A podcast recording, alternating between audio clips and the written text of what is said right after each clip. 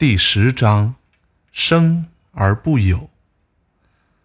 载营魄抱衣，能无离乎？专气致柔，能如婴儿乎？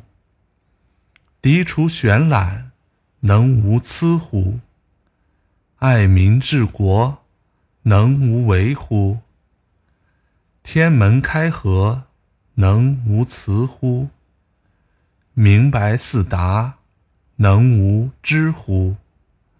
生之畜之，生而不有，为而不恃，长而不宰，是谓玄德。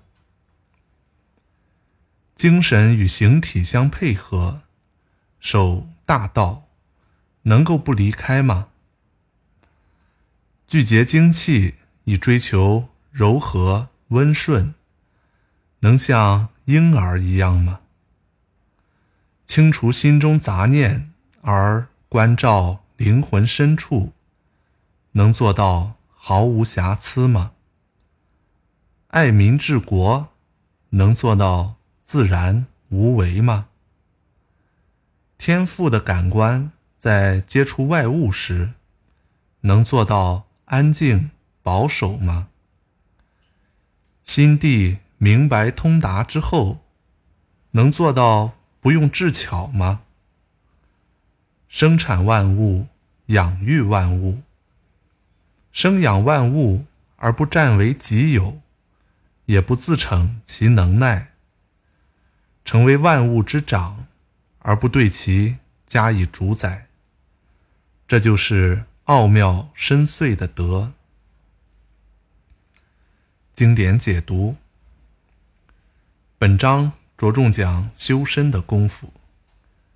开头六句提出六种情况，六个疑问：能无离乎？能无为乎？能如婴儿乎？能无疵乎？能为雌乎？能无知乎？这六个问题对世人在修身。善性、为学、治国等诸方面提出了概括的要求，而疑问本身就是最好的答案。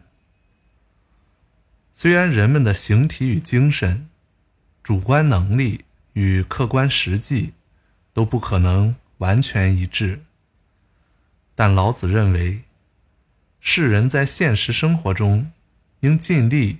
将精神和形体合一，而不使其偏离，也就是使肉体生活与精神生活相和谐。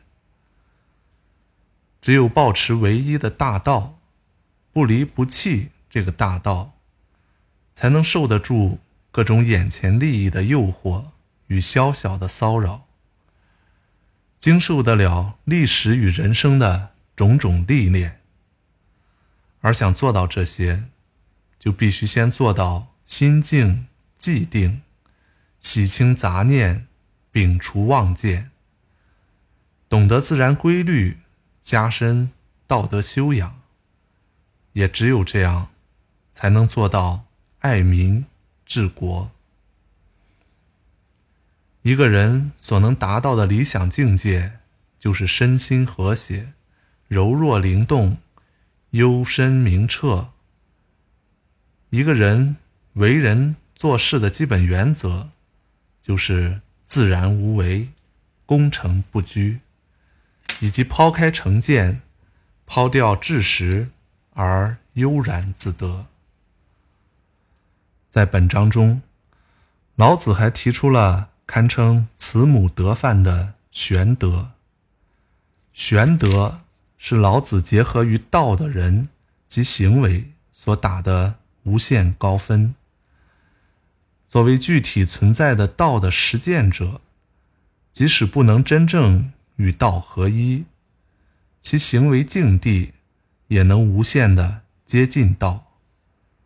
所以，玄德是道的践行者的最高追求。